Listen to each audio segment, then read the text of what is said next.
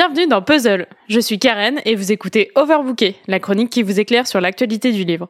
Alors que nous bavions devant Top Chef, Michel se désola.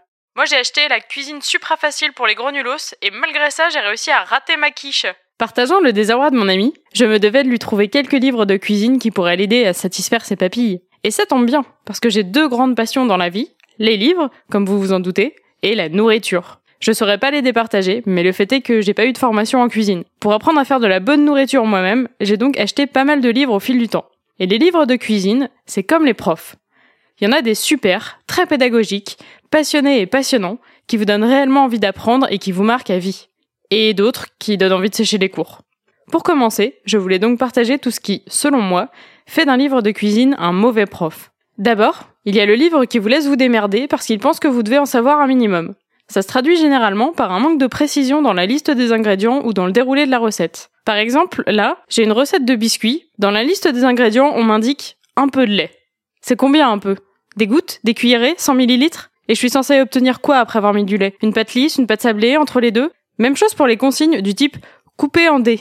Des gros, des petits, réguliers ou non? Si je fais cuire une soupe 20 minutes en ayant coupé des dés de 5 cm au lieu d'un centimètre, ça risque d'être une soupe un peu croquante. En plus, ces instructions floues, c'est le plus souvent dans les livres de recettes vendus comme faciles qu'on les trouve. Pour certains, c'est du bon sens, mais pour la majorité des gens, ça vaut le coup d'être précisé. Ça prend pas beaucoup plus de place et ça permet d'avoir un résultat plus satisfaisant, ce qui est quand même le but. Bien que je sois là pour apprendre, je suis pas débile.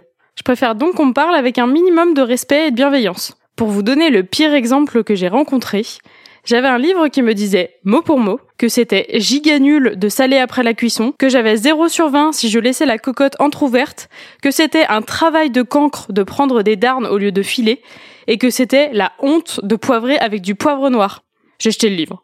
Ça partait d'un bon concept de comparer la cuisine à l'école, sinon je serais pas moi-même en train de filer la métaphore depuis deux minutes. Mais parler à des gens qui ont envie d'apprendre à cuisiner comme si on était à un conseil de classe, moi, ça me donne pas la motivation de me lancer dans un gratin dauphinois. Ensuite, le mauvais livre, pour moi, c'est celui qui ne fait que vous apprendre des recettes par cœur. Un livre avec des recettes de cookies qui vous répète à chaque page les quantités de farine et de sucre en remplaçant seulement le chocolat par des cranberries puis par des noisettes, ça m'intéresse moyen. J'ai même l'impression qu'on me prend pour un jambon. Si en plus on vous promet des recettes avec 6 ingrédients et 4 étapes maximum, il y a de fortes chances que le concept soit un peu pété et tourne vite en rond. Je vous conseille donc de préférer les livres avec des suggestions de variantes à la fin des recettes, ou des ouvrages qui entrent dans les détails en vous proposant des cookies moelleux, des croustillants, des crus, des healthy, des très gras, etc. Ah bah je sais pourquoi j'ai raté ma quiche. Du coup j'ai jeté toute ma bibliothèque de cuisine. Mais j'ai plus aucun livre de recettes. Heureusement pour Michel, dans ma quête désespérée du bon livre de cuisine, j'en ai trouvé quelques-uns. Pour résumer, un bon livre de cuisine pour réellement apprendre à cuisiner, pour moi, c'est un livre pédagogue, bienveillant, logique, qui s'adapte à toutes et à tous, qui a une identité, qui donne envie de l'ouvrir et qui devient en quelque sorte le livre de chevet de la cuisine.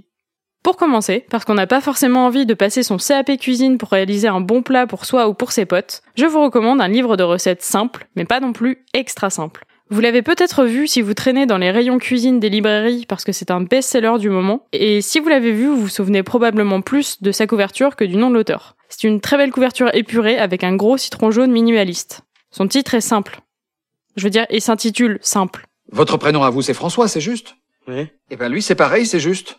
Le chef Yotam Ottolenghi livre 140 recettes avec 10 ingrédients maximum, certaines réalisables en 30 minutes, et des astuces pour pouvoir s'organiser un ou deux jours à l'avance. Les recettes font rêver tout en étant parfaitement réalisables.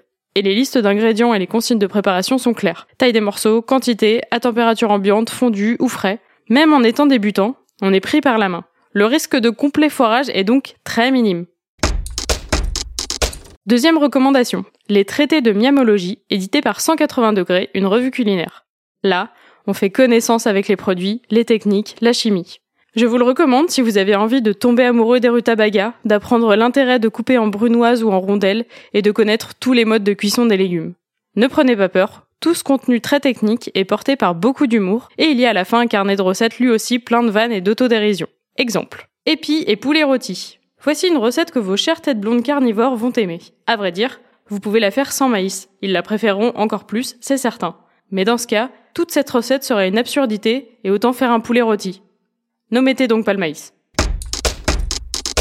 Et pour finir, Je vous propose un livre un peu entre les deux, parce qu'il propose des recettes simples, beaucoup d'explications et de quoi vous permettre de cuisiner en improvisant selon votre aspiration avec des principes clairs. Sel, gras, acide, chaleur, le livre de Samine Nosrat est en train de devenir l'encyclopédie de ma cuisine. Il est même pas posé sur l'étagère de la cuisine, puisque je le lis avant de m'endormir, le soir en faisant semblant de regarder un film, et si je pouvais, je l'emmènerais avec moi dans les transports. L'histoire commence avec la découverte de ces quatre principes fondamentaux de la cuisine. Sel, gras, acide et chaleur. Lorsque la chef a eu cette révélation, ses pères lui ont dit que tout le monde savait ça. Et non, tout le monde ne sait pas ça. Elle en a donc fait un livre somme qui explicite chacun de ces principes. Pourquoi utiliser du beurre ou de l'huile, à quel moment saler, avec quoi ajouter un peu d'acidité? On y trouve des conseils pour choisir ses produits, où que l'on soit dans le monde, des petits exercices pour travailler son palais, des jolis diagrammes colorés pour rendre les concepts plus clairs, et bien sûr, encore une fois, des recettes éprouvées, décortiquées, pour comprendre et partager pourquoi ce gâteau au chocolat est le meilleur gâteau au chocolat. Samine Nosrat a beaucoup voyagé, elle a goûté beaucoup de choses, elle sait ce que veut son palais, elle a aussi raté beaucoup de recettes. On peut donc lui faire confiance sur la qualité de ce qu'elle nous transmet. Pour vérifier rapidement quand même, à peine 24 heures après l'achat, je me suis lancée dans la préparation du dit gâteau au chocolat et j'en bave encore. Ce livre vaut des heures de cours de cuisine, mais pas besoin de le digérer intégralement pour le mettre à profit. Vous pouvez aussi picorer des astuces et des recettes par-ci par-là, vous en apprendrez déjà beaucoup. Sur ce, je vous laisse, Michel et moi, on a la dalle. Vous pouvez retrouver les références des livres cités en description de l'épisode, ainsi que sur le compte Twitter de Puzzle et sur mon Instagram. N'hésitez pas à nous dire quel est votre livre de cuisine préféré et à partager ce que vous écoutez, lisez et regardez en ce moment. Demain, Mary vous embarque dans des histoires de famille sonores et petit teasing, elle vous parlera aussi un peu de cuisine. Moi je vous dis à la semaine prochaine pour une nouvelle chronique.